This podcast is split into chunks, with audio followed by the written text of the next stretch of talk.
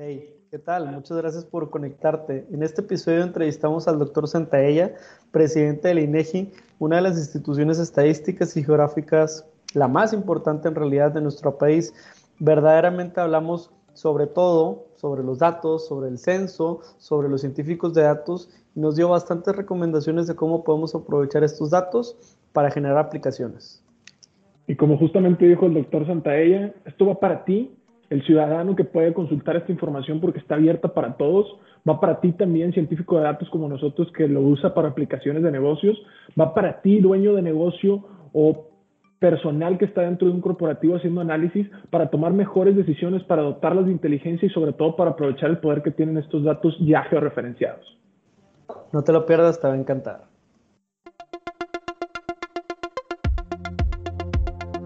Bienvenido a Café de Datos, el podcast de Atlas, una startup mexicana. En este espacio hablaremos de analítica de datos, cómo monetizar información y tendremos invitados con los que platicaremos acerca de emprendimiento y transformación digital. Si estás liderando, planeas liderar o participas en una estrategia de transformación digital, Café de Datos es ideal para nutrir tus conocimientos de analítica e inteligencia artificial conocer los métodos más populares de la industria, obtener nuevas ideas y disfrutar de todas las historias que tenemos para contar. Porque los datos van mejor con café. Arrancamos.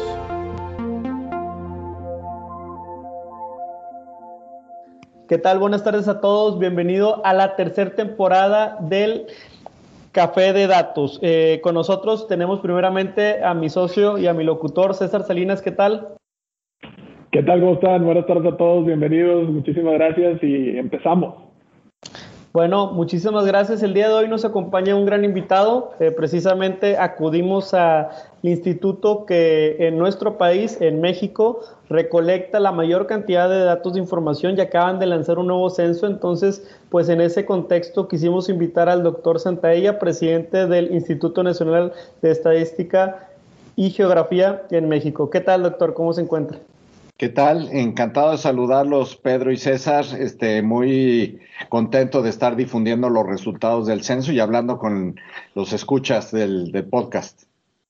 No, le agradecemos muchísimo por tomarse su tiempo. Eh, yo sé que tiene una agenda muy ocupada y pues verdaderamente la audiencia le agradece. Así que vamos a ir empezando es tradición en nuestro, en nuestro podcast y en nuestro programa, primero tratar de hacer unas preguntas un poco para que lo conozca. Y la primera pregunta en particular es, eh, pues, como profesional, como eh, con su experiencia en el INEGI y en general en otras instituciones, a lo mejor esta respuesta puede ser muy interesante, pero si se pudiera tomar un café con cualquier personaje de la historia, ¿con quién sería y qué le preguntaría? Mira, a lo largo de mi vida eh, y de mi profesión he estado este, tentado de hablar con distintos personajes de la historia, pero quizá uno de los que más eh, viene a mente en, los últimos este, año y medio es, eh, se llama el conde de Revillagigedo, que fue uno de los últimos virreyes de la Nueva España porque él ordenó, digamos, el último censo de población en la época colonial, ¿no? Entonces se terminó por ahí de los años, este, bueno, el año de referencia es 1790, pero es justamente, digamos, el primer dato que tenemos del país, este, antes de que empezara la guerra de independencia, ¿no? Y entonces, pues hay una serie de historias, anécdotas, este, muy importantes allí. Hacer un censo de población es una tarea enorme, enorme, enorme. Hay que recorrer todo el país y tratar de contar a todos. Y hacer eso en las condiciones de la Nueva España era todavía este, terrible. De hecho, hay reportes, digamos, de, de faltas importantes en ese censo Revillagigedo, como este, todo el noreste del país, ¿no? Bueno, no era el país, era del reino de la Nueva España, ¿no? Pero digamos todo desde este, San Luis Potosí, Nuevo León, Coahuila y lo que era todavía parte del reino de Texas, pues este, en realidad no hay datos, ¿no? Entonces, eh, en temas logísticos fue muy difícil, se dependía mucho de la estructura institucional de la Iglesia Católica. ¿No? Entonces, evidentemente, pues este, la iglesia por eh, eh, el despliegue que tenía, todas las parroquias y demás, pues era un punto fundamental para poder conocer a la población y obtener esta información, pero este, nosotros pasamos por algo similar 220, 230 este, años después, este, evidentemente con nuevas condiciones políticas, sociodemográficas, afortunadamente tecnológicas, este, pero de todas maneras, este, pues fue un reto este, enorme, ¿no? Entonces, pues sí me dan ganas de conocer este, qué, opinaba el, virrey este, y, cómo iba resolviendo las cosas, ¿no? Me, imagino al, equipo de trabajo del virrey a lo mejor diciendo, oye, contemos los, los bueyes, ¿verdad? Las cabras, este, en general, en lugar de, y ahorita decimos, oye, el wifi, ¿verdad? Las radios y las televisión. No, muy, interesante personaje. De hecho, tuvimos la oportunidad de platicar con, con el equipo de Guía Roji. No sé si, si usted, bueno, pues por, la, la, representación de, de, los mapas y nos platicaban del primer mapa. Ellos tienen registros de 1918, pero ahora nos llevamos un nuevo aprendizaje primer censo 1790 ya será nuestro trabajo investigarlo y, muy interesante, de verdad. Yo creo que, que por ahí la iglesia jugó un papel preponderante y más que eso, la logística y cómo se organizaban, porque evidentemente, pues ahorita con la computadora y con los registros en iPads suena más fácil que con papel y a mano. Gracias. De, hecho, antes, antes de este virrey, una conversación muy importante eh, quería yo hacer con Antonio García Cubas que es un personaje de mediados del siglo XIX en México, que es uno de los principales cartógrafos del país. Antonio García Cubas tiene un mapa este, por ahí de 1856-54. Es después de la guerra de los Estados Unidos, entonces ya comienzas a ver, digamos, el territorio actual de México pero lo que tiene muy interesante Antonio García Cubas es que eh, tiene información estadística. Entonces, no solamente es un mapa, sino es un atlas, porque te puede decir cuál es la población de, este, de la provincia de este, de Mérida, porque así se llamaba, ¿no? Este, o había un territorio que era en el, en el istmo de Tehuantepec, que tenía una administración diferente, ¿no? Entonces, eh, son personajes fascinantes porque con mucho menos tecnología de que tenemos ahorita, pues obtenían resultados este, muy importantes para la época y que son asombrosos. No, y nos encanta porque aparte está, está mencionando justamente que esto es algo que también distingue mucho a los invitados del podcast, eh, pues justamente a lo que se dedica, ¿no? Gente apasionada que, que, le gusta hablar con gente que se dedicó a todo esto en otras circunstancias, en otro momento, y también pues traer aprendizajes, ¿no? A esta, eh, en estos pasos evolutivos que estamos viviendo. Ahora, entendemos, eh, doctor, o, la mayoría de la gente entiende la relevancia de, la institución a la que está representando aquí con nosotros, pero también para que conozcan ¿no? un poquito más a la persona, ¿no? quién es el doctor Santalla, nos pudiera eh, contar un poquito alrededor de su desarrollo académico, profesional y pues obviamente lo que hubo antes de, que llegara a, ostentar el puesto que tiene ahorita. Mira, em, yo soy economista de formación, estudié una licenciatura, maestría y doctorado en economía. Mi licenciatura es del, del, ITAM y luego estudié los posgrados en la Universidad de California en Los Ángeles, la UCLA, o como dicen en Estados Unidos, UCLA. Entonces, eh, y después tuve una trayectoria profesional, sobre todo alrededor de la economía, en la parte de docencia, investigación y luego moviéndome al servicio público Estuve eh, trabajando en el Fondo Monetario Internacional, este, en el Departamento de Investigación. Estuve luego en la academia eh, como docente en el, nuevamente en el ITAM. Y luego este, ingresé al Banco de México, donde estuve básicamente 15 años allí en distintas áreas eh, relacionadas con el análisis económico y con el análisis de las operaciones de banca central.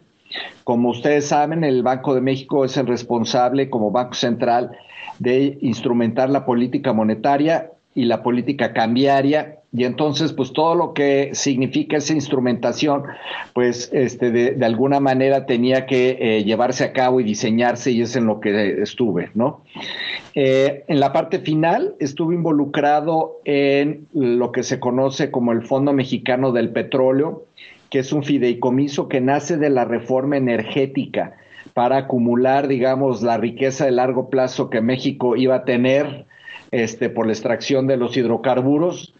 Eh, y de allí, este, dada mi experiencia en el manejo de información como usuario, este, eh, fue que brinqué al, al INEGI desde el 2016, este, César.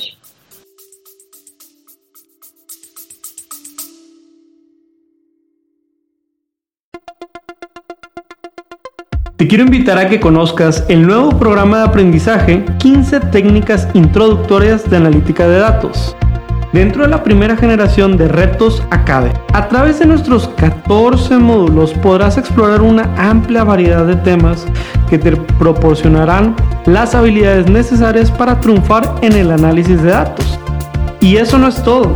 Contaremos con tres talleres en vivo e invitados e invitadas sorpresa con quien podrás discutir tus proyectos, recibir orientación personalizada y llevar tu conocimiento al siguiente nivel.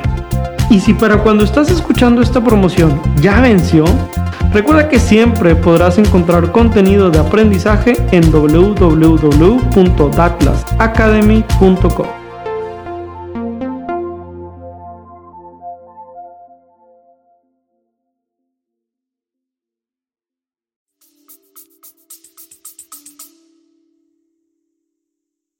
Excelente. No, muchísimas gracias, muchísimas gracias ahí por la respuesta.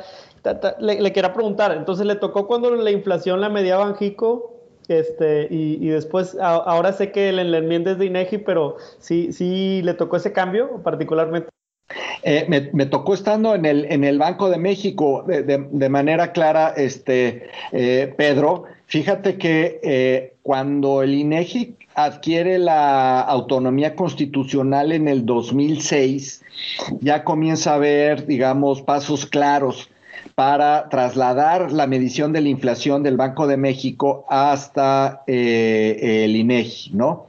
Ahora sí, digamos, ese movimiento de las cosas estadísticas o de los cálculos estadísticos ha venido transcurriendo este, a lo largo de muchos años.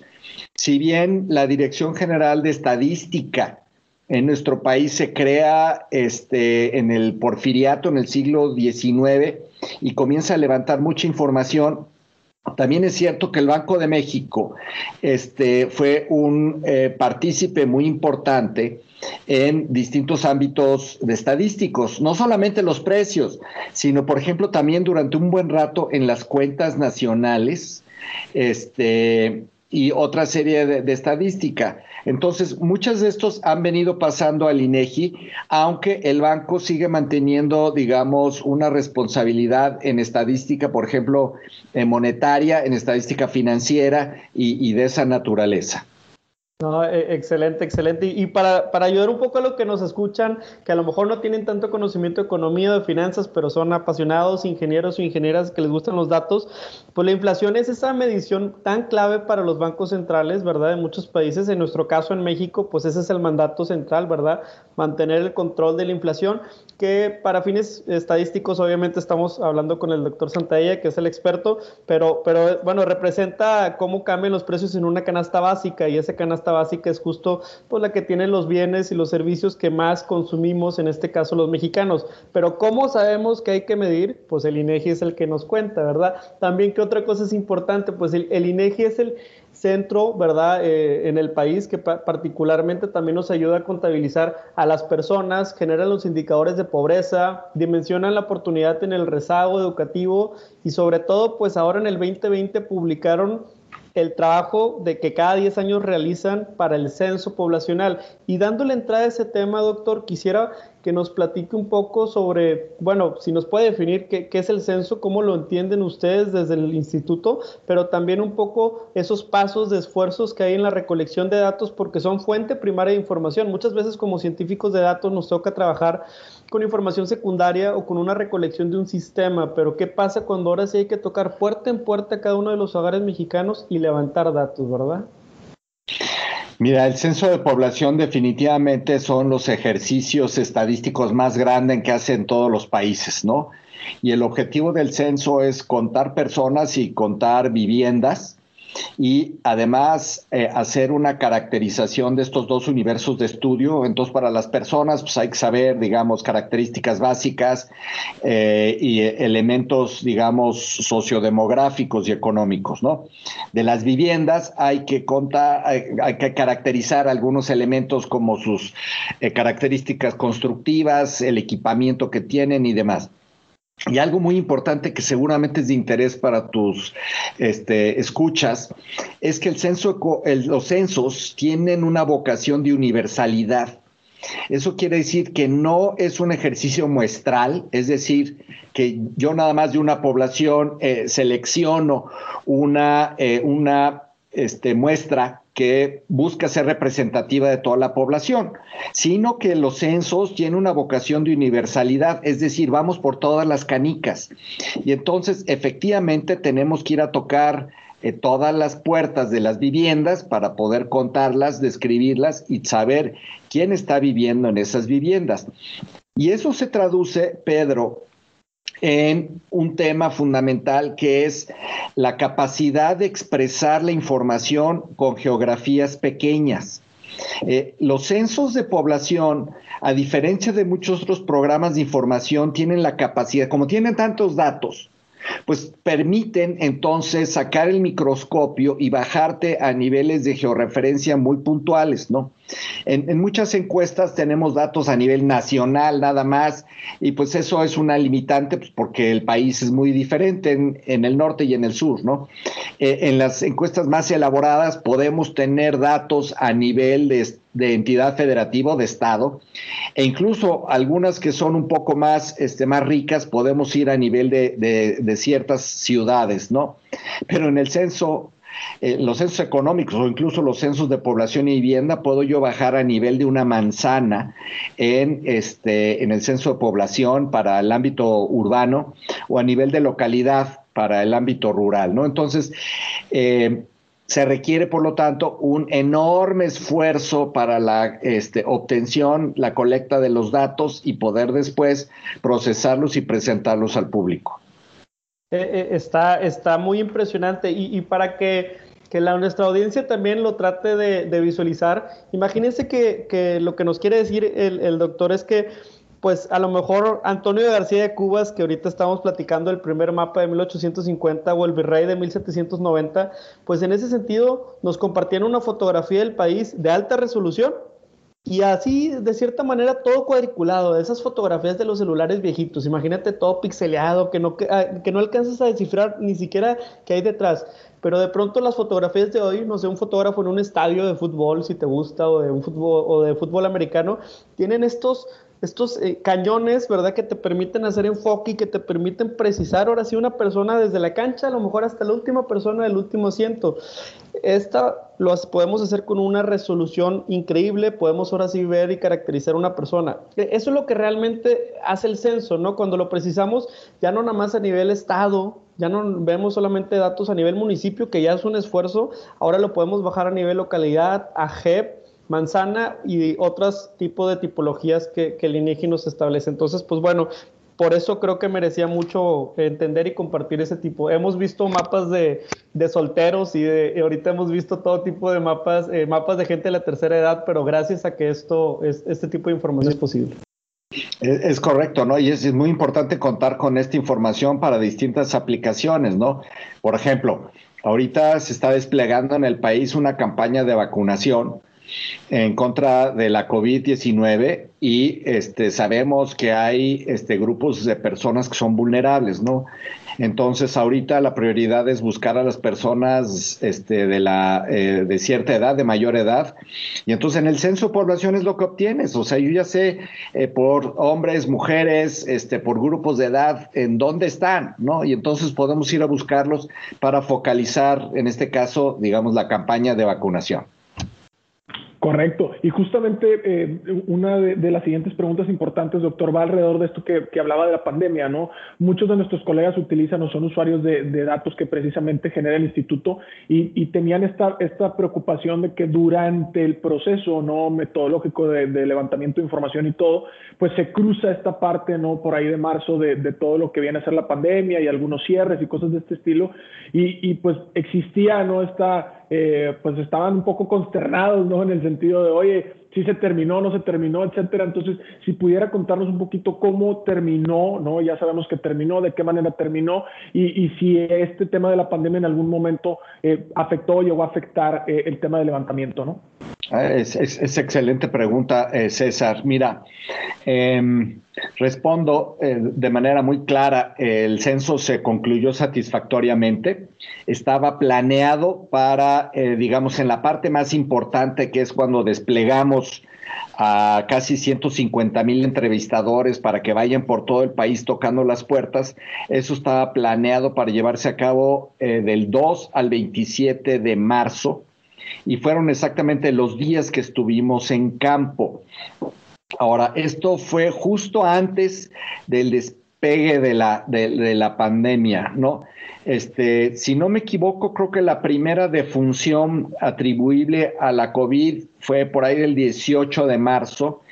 Lo que sí recuerdo es que a partir del 24 de marzo eh, inicia lo que se llamó la Jornada Nacional de la Sana Distancia, que es cuando nos dijeron, este, guardemos un metro y medio entre nosotros, usemos el estornudo de etiqueta, este, no nos saludemos de mano, hay que estarse lavarse las manos continuamente y demás.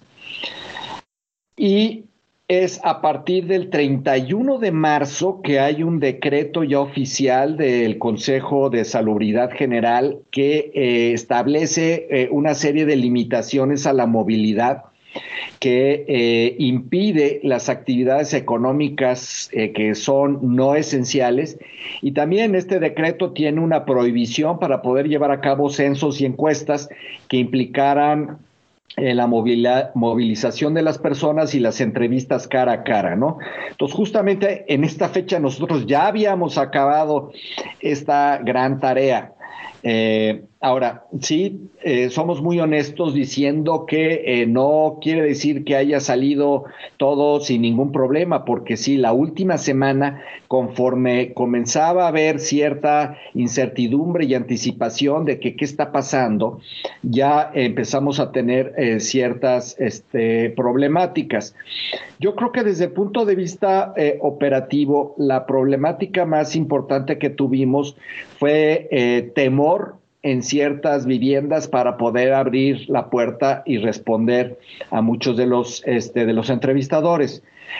Eh, de hecho, tuvimos que proteger a algunos entrevistadores que eran de mayor edad, a, todos tuvimos que darles recursos para que compraran gel y este tipo de cosas. Entonces, sí, los últimos días fueron muy ajetreados.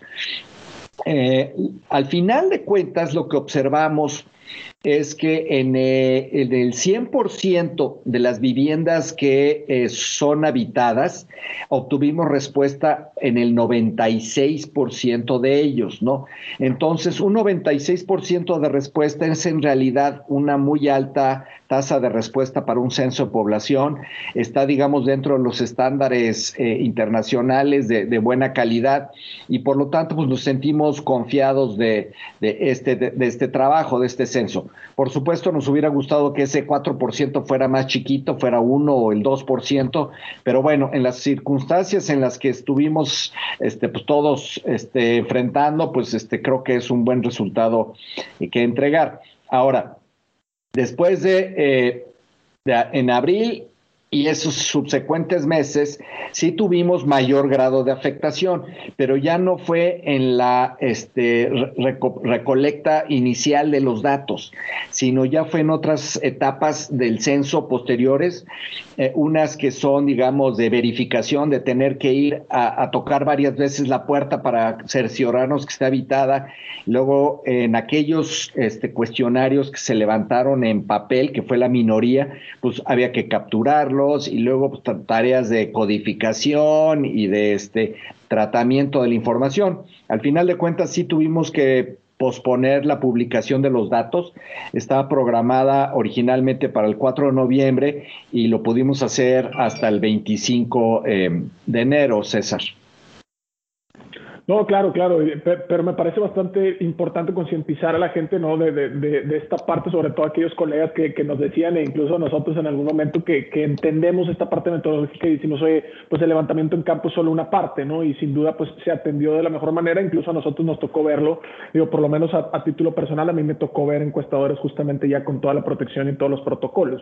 Ahora, en este sentido, esa es una parte que, que a la gente le preocupaba, pero hay otra parte que justo cuando se publican ya los resultados y todo, empieza a ser asombro también entre los colegas y entre la gente que nos escucha porque dicen, oye, de pronto estoy encontrando nuevos datos, datos que antes, ¿no? O en los censos anteriores de pronto no encontraba y en, esto, eh, en este nuevo censo estoy encontrando. Entonces, eh, en ese sentido, doctor, si nos pudiera dar algún ejemplo de estos nuevos datos que se levantaron este, o alguna aplicación que pudieran tener estos nuevos datos, ¿no? Mira, este, César, precisamente eh, la, idea del censo es completar, digamos, la radiografía o el retrato del país con información este, lo más completa posible. Y sí hicimos, este, digamos, dos grandes innovaciones. Una en la parte temática. En la parte temática eh, se obtienen datos adicionales en distintas dimensiones. Por ejemplo, este es el primer censo de población que te identifica a la población en México que se autorreconoce como afromexicana o afrodescendiente, los afros. Eso no venía antes. Ahora sabemos que hay 2.6 millones de personas que de acuerdo con su propia eh, manifestación, eh, se, colocan en esta posición de afro-mexicanas o afrodescendientes, porque no todos son nacidos en México, eso es importante. Eh, otro dato este, innovador, por ejemplo, fue que hicimos un esfuerzo adicional para caracterizar mejor a las personas con discapacidad. Eh, una de las eh, condiciones de discapacidad es la severidad con la cual tú tienes la dificultad para hacer una serie de actividades cotidianas, ¿no?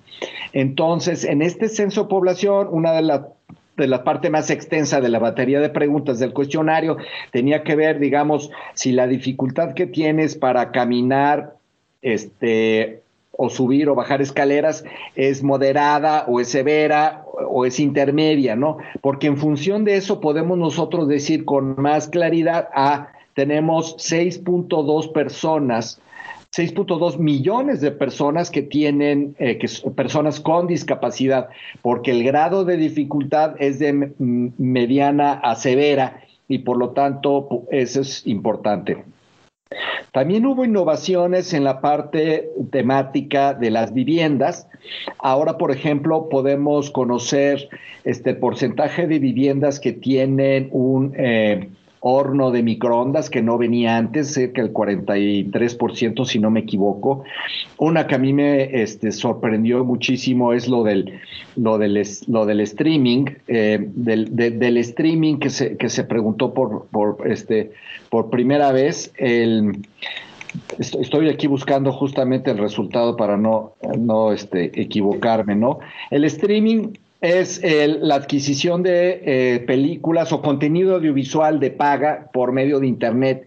Resulta que el 19% de las viviendas en México contrata streaming, ¿no? Y, el dato correcto del horno microondas es 48%.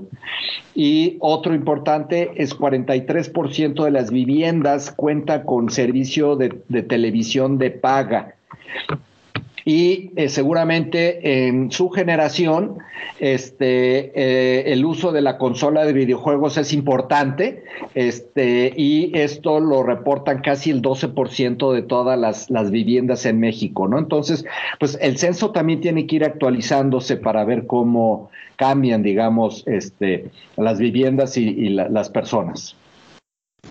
Perfecto, ¿no? Muchísimas gracias. De hecho, hay, hay muchísimos datos así innovadores, particularmente el de las viviendas, creo que lo publicaron como servicios OTT, que creo que es over the top, o, en, inglés le llaman así los que Nielsen o algunas casas de, estadística que también contabilizan. Y si es bien impresionante, ya sabes quién no se está perdiendo la serie de Netflix o quién puede estar viendo por ahí la serie de Amazon Prime o cualquier otro servicio que utilice.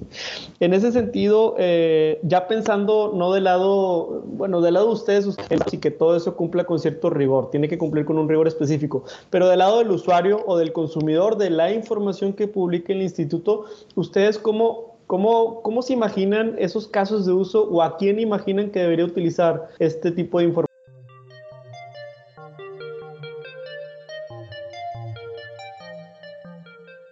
Hey, esperemos que estés disfrutando de este capítulo que diseñamos especialmente para ti. No olvides que toda esta temporada de podcast está auspiciada por la startup Datlas, una startup de analítica con sede en Monterrey, en donde nos dedicamos a desarrollar soluciones que transforman datos en decisiones. Y si has llegado hasta aquí, solo te queremos compartir un secreto. Próximamente lanzaremos una nueva iniciativa, Atlas Academy, en donde estaremos gratuitamente compartiendo un par de cursos y módulos sobre cómo realizar análisis. Así que síguenos en este programa para ser de los primeros y las primeras en utilizarlo. Continuamos con el programa. Gracias.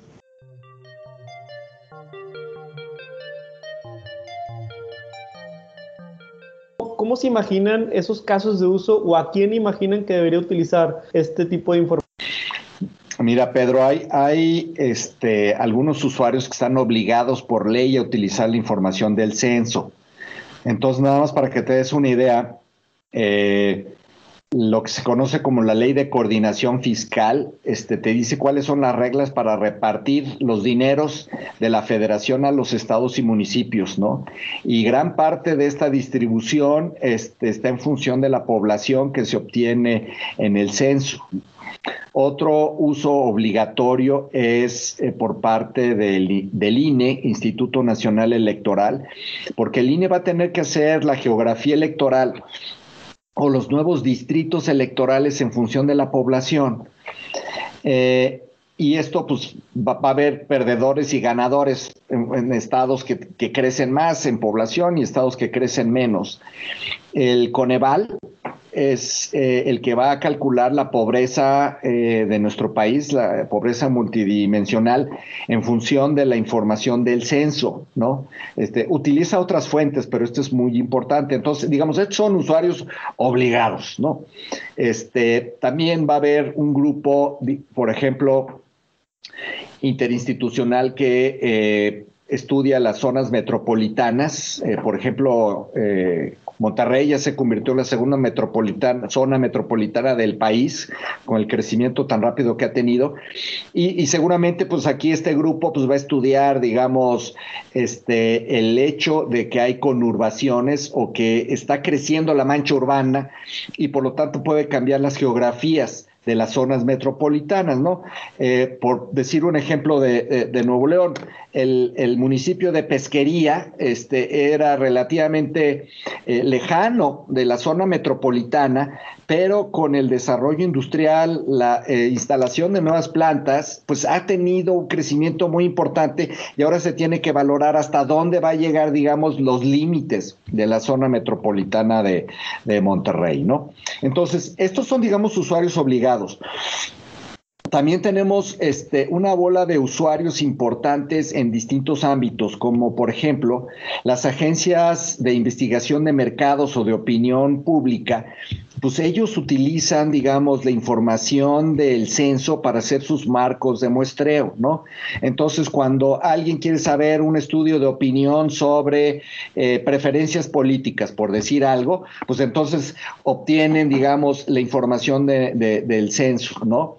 O, por ejemplo, cuando quieren hacer estudios socio, eh, socioeconómicos, ¿no? Que si la MAI define este, eh, las, este, mm, los grupos A, B, C y D, esto es muchas veces en función de los, entre otras cosas, del censo de población y vivienda, y a partir de eso, pues hacen los estudios de mercado para los productos y servicios que quieren este, aterrizar, ¿no?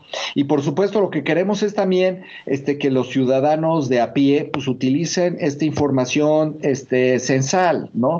Este, pues, por ejemplo, si, si alguien quiere saber, bueno, este, eh, tengo pensado mudarme este, de un municipio este, Aquí, por ejemplo, estoy en la, en la ciudad de Aguascalientes, ¿no? Este, quiero mudarme al municipio de eh, Jesús María, que es parte de la zona metropolitana. ¿Qué equipamiento tiene? ¿Cuántas personas ya viven allí? Este, ¿Cuenta con servicios de salud o algún tipo de esa natural, información de esa naturaleza que te pueda ayudar incluso a los ciudadanos este, más, más sencillos, ¿no? Excelente, no, muchas gracias. ahora que mencionaba lo de pesquería, aquí en, el estado de Bromo le decimos pescorea porque prácticamente está lleno de, extranjeros, de, obviamente de ciudadanía coreana y también lo podemos leer en el censo gracias a que hay un cuadro que dice si son como, si la gente es local, ¿verdad? O declaró ser local o lleva creo que un cierto tiempo viviendo ahí o si la gente pues declara ser de otra nacionalidad, que también hay, igual que Ciudad de México, y me imagino que otros, hay colombianos, venezolanos, etcétera, pero predominan mucho los coreanos en esa zona. Es como, como en Aguascalientes, hay una comunidad de eh, personas nacidas en Japón muy importante. ¿no? Hola, interesante justamente eh, también eh, retomando un poquito alrededor de, esto del usuario final, doctor, eh, y, me, gustó porque usted lo introdujo hace un par de, cuestionamientos, ¿no? Esta parte de la importancia del, componente geográfico de los datos, ¿no? No es nada más la cantidad, no es nada más la parte cuantitativa. Para nosotros, obviamente, en, en la startup, ha sido todo un tema, ¿no? Y toda nuestra pasión es alrededor de toda la data georreferenciada, ¿no? Pero de pronto los clientes o, de pronto algunos colegas dicen, oye, pues, ¿qué tiene que ver o, qué relevancia tiene si están o no están georreferenciados, ¿no? En este sentido, pues, de, voz de un experto como usted, si les pudiera eh, dar su perspectiva en la relevancia que tiene el hecho de que sí están georreferenciados, de que puedes ubicar esa data, ¿no? No, pues es, es, es, muy importante lo que, lo que dice César. Mira, este, en todos los que participamos en, este, la, comunidad geoespacial, nos encanta una frase que dice, todo sucede en algún lugar. O sea, aunque está oficialmente en la nube, en realidad está en algún lugar, ¿no? Y este, para muchos fenómenos, pues es fundamental conocer dónde está ubicado ese fenómeno y por lo tanto, eh, poder decir este, o, tomar decisiones con base en esa eh, georreferenciación. Eh, déjame darte este, un ejemplo. Eh, podemos nosotros este, eh, conocer, digamos, el, estado de las vialidades, eh, pero es fundamental saber, digamos, si esta vialidad tiene alguna interrupción, si es continua, si hay este, obstáculos para el paso, ese tipo de situaciones. Y pues la georreferenciación es lo que me va a decir este tipo de información que es fundamental para esas decisiones.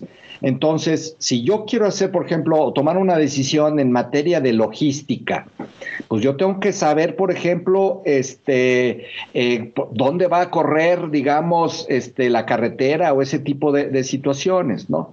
O ahorita, digamos, en tiempos de tecnología donde tenemos una situación de eh, por la cuestión sanitaria que muchos trabajamos en casa o que estamos estudiando desde casa, pues yo necesito saber, bueno, si me voy este de de, este, de vacaciones o me voy, me voy a mudar a este lugar, pues va a haber este servicio de red, de internet o no. O sea, pues puedo yo en el, en el, en el censo, pues conocer cómo están las viviendas alrededor y saber más o menos qué tipo de infraestructura se cuenta. Y eso, pues, si no lo tienes georreferenciado, pues no te sirve prácticamente de nada, ¿no?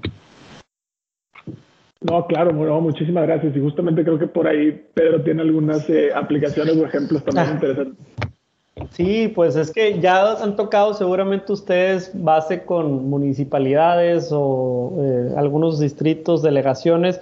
Y, digo, en el caso particular de donde vivimos, en, dentro de Nuevo León está un municipio que se llama San Pedro Garza García y ese municipio, por ejemplo, hizo un presupuesto para ayudar a pequeñas empresas, pero se realizaron la pregunta de, oye, ¿a cuáles y en dónde están? ¿Verdad? Y justamente fue donde los datos del INEGI, en este caso no del censo, también hay otro ejercicio que ustedes hacen que se llama el de NUE, que es eh, donde dimensionan y, creo que cada cierto periodo levantan datos de los negocios. Y justamente fue donde, oye, la sorpresa fue que el negocio más preponderante, al menos en el municipio, son las estéticas y resulta que las principales ayudan ya tenían nombre y apellido para otros giros, no voy a decir, pero para otros, y pues ya se pudo balancear porque esas estéticas muchas veces eh, son de mujeres, son de amas de casa y son de, de esas estéticas se, se, generan después otros negocios. Entonces, no sé si, si, si como este caso en donde los datos del INEGI ayudaron a dispersar algunos fondos,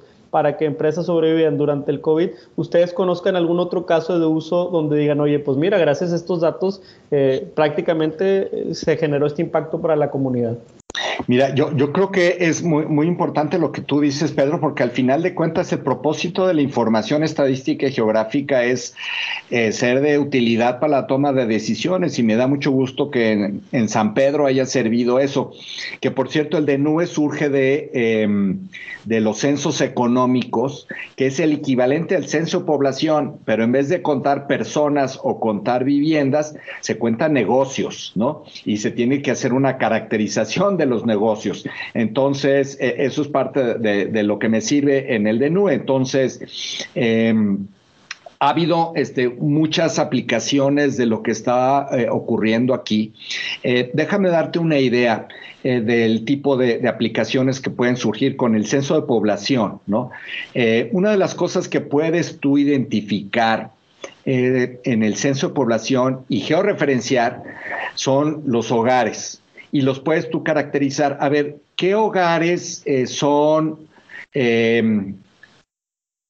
que, que, tienen eh, una jefatura femenina y son uniparentales? Es decir, solamente hay una mujer que encabeza este hogar y además podemos caracterizar si hay hijos o no.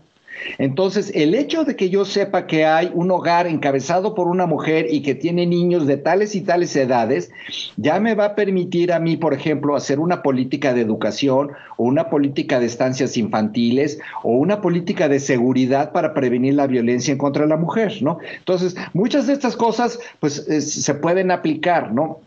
En algunas entidades, algunos municipios, hemos hecho este, aplicaciones en sistemas geográficos de información, por ejemplo, para crear polígonos donde suele haber mayor incidencia delictiva en contra de las mujeres, ¿no?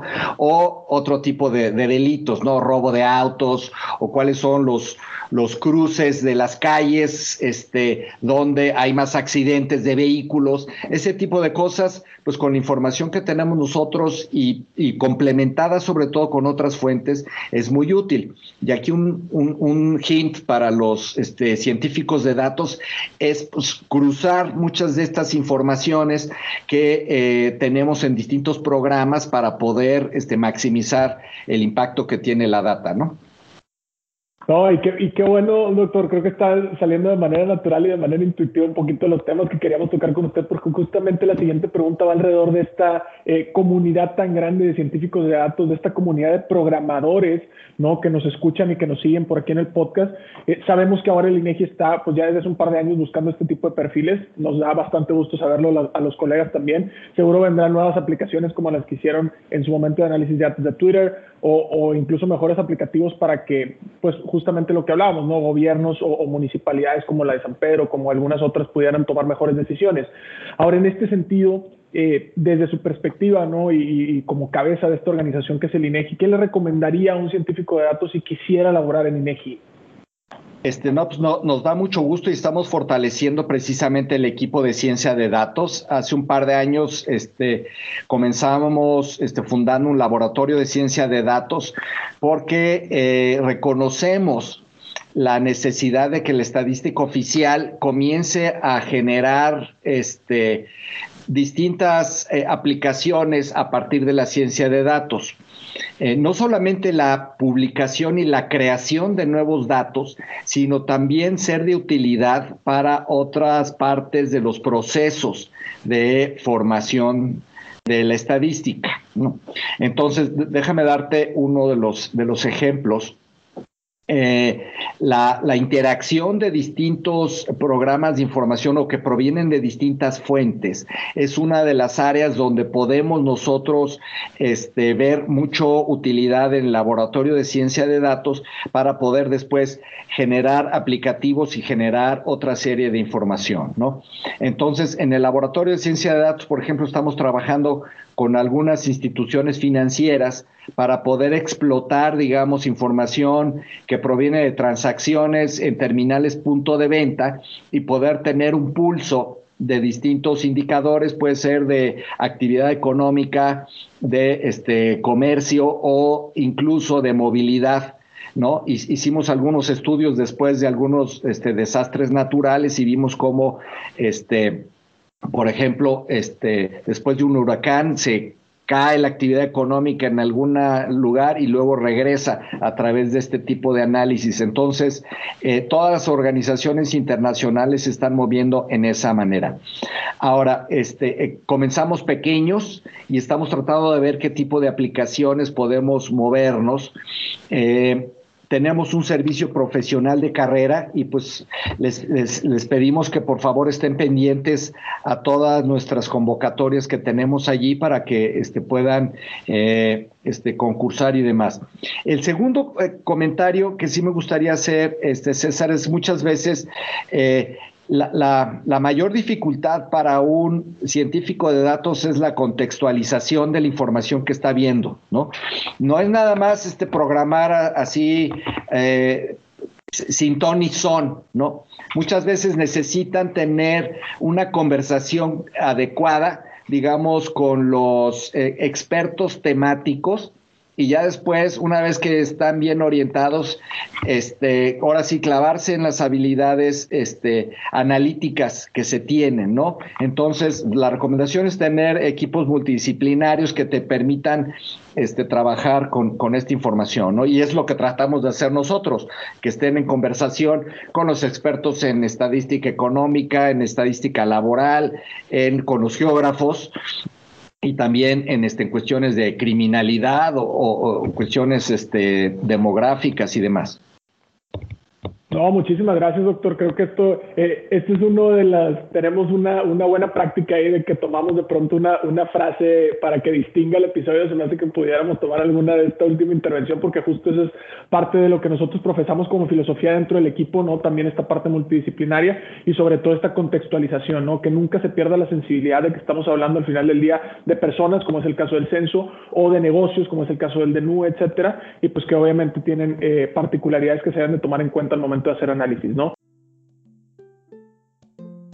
Están escuchando, pues nomás recordando, estamos eh, entrevistando y platicando con el doctor Santaella, presidente del Instituto Nacional de Estadística y Geografía en nuestro país, en México. Si eres de Latinoamérica, seguramente habrá un homólogo. A veces están los dos institutos, estadístico por un lado y geografía por otro. Si eres de Norteamérica, pues también podrán tener ahí algunos pares y todos estos institutos a veces comparten prácticas en general. Y, bueno, como dice César, ya estamos llegando al cierre. Eh, antes de a lo mejor cerrar, doctor, dos dinámicas. La primera es recomendar de dónde consultar su información, ahora sí como una especie de comercial. Creo que ya los que somos de aquí lo conocemos muy bien, pero no falta por ahí el, el o la distraída que no ubique bien los sitios del INEGI. ¿Dónde podemos consultar la información del censo? Mira, el, Censo de Población y Vivienda está disponible en dos lugares. Eh, tenemos la página completa del INEGI que es www.inegi.org.mx eh, y luego tenemos una página dedicada exclusivamente que es www.censo2020.mx, ¿no? Esta en realidad nada más te va a redireccionar a nuestra propia página y el Censo de Población y Vivienda está eh, presentado de tal manera que pueda ser accesible para personas muy sencillas, digamos con monografías, con PDFs, con simples este, extracciones en, distintas herramientas como Tableau hasta este, gente, digamos, que tiene un uso intermedio, que tiene la posibilidad de consultar tabulados prefabricados en Excel o CBS, eh, o construir sus propios tabulados a través de consultas en, cubos. Eh, y finalmente, eh, tenemos ejemplos de la base de datos para aquellos que quieren ya de plano ensuciarse las manos a profundidad. Este, y esto eventualmente va a tener que ser este, a través de un esquema de procesamiento en nuestro laboratorio de microdatos.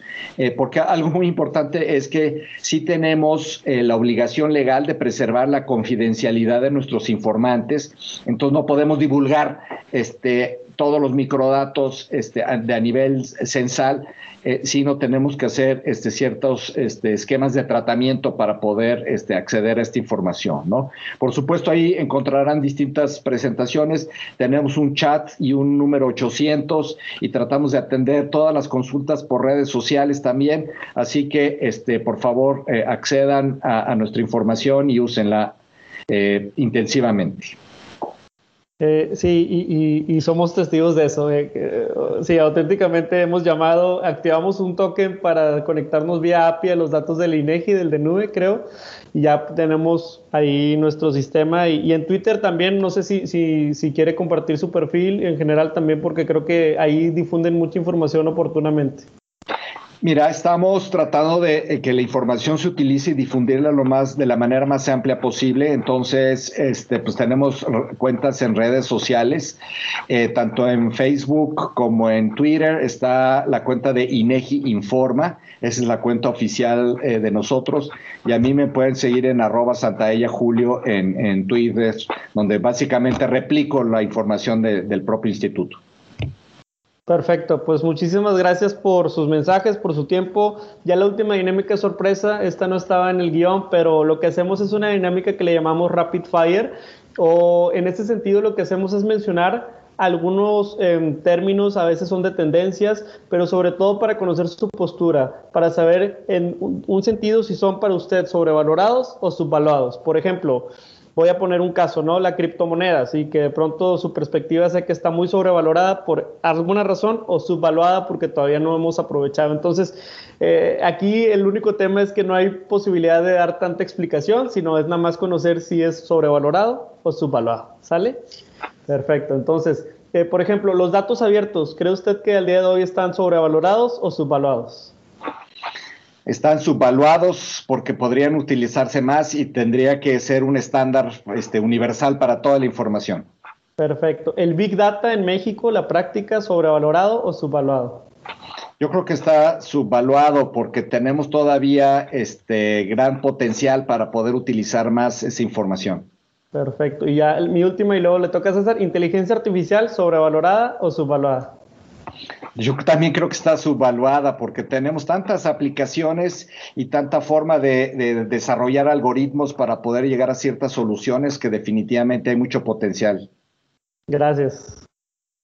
Excelentísimo. Yo también le, robo tres eh, conceptos alrededor de, de, esto mismo que estaba platicando por ahí, Pedro, doctor, en el tema de innovación. En el tema de innovación, ¿cómo ve a México? ¿Sobrevalorado o subvaluado? El tema de innovación. No, pues estamos definitivamente subvalorados porque este, invertimos muy poco en investigación y desarrollo y pues hay mucha evidencia que nos muestra que estamos rezagados totalmente. Perfectísimo. Y el último para mí, este tema de la ética en el uso de los datos. Nosotros mismos hemos hablado un poco de eso, pero en su perspectiva, ¿el, el uso ético de los datos está sobrevalorado o subvaluado? Pues parece que eh, respondía todo su valorado y este también, o sea, porque no podemos nunca minimizar, digamos, la ética en el, uso de, los, de, la información, ¿no? Para nosotros es fundamental preservar, digamos, cuáles son los principios éticos en el manejo de la información, así que eh, hay que ser lo más este, contundentes en ese aspecto. Oh, perfectísimo, doctor. Pues muchísimas gracias. Creo que con esto hemos llegado al cierre ya final. Muchas gracias por el tiempo que nos dio. Muchas gracias por toda la información y todo el conocimiento. Ya tienen por ahí las redes sociales, como quiera, se las vamos a dejar aquí a todos los escuchas en la descripción del episodio del podcast. Y pues bueno, doctor, ¿algún mensaje final? No, pues este, encantado de hablar con ustedes, llegar a muchas otras comunidades y eh, promoviendo siempre el uso del censo de población y vivienda y toda la información estadística y geográfica. Son nuestros aliados. Gracias. muchísimas gracias a ustedes por todo el trabajo, el gran trabajo que hacen. Y pues bueno, para todos los escuchas, no se lo pierdan. Este es el lanzamiento apenas de la temporada 3 y va a haber muchas cosas más que ya les estaremos platicando. Ánimo. Gracias. Hasta aquí el podcast de hoy. Gracias por escucharnos. Puedes seguir disfrutando de tu café y aprendiendo de analítica de datos en nuestro blog, con más de 180 columnas acerca de analítica, emprendimiento y transformación digital. Visita blogdatlas.wordpress.com y disfruta del contenido. Finalmente, no olvides suscribirte a Café de Datos, el podcast de Datlas. Hasta la próxima.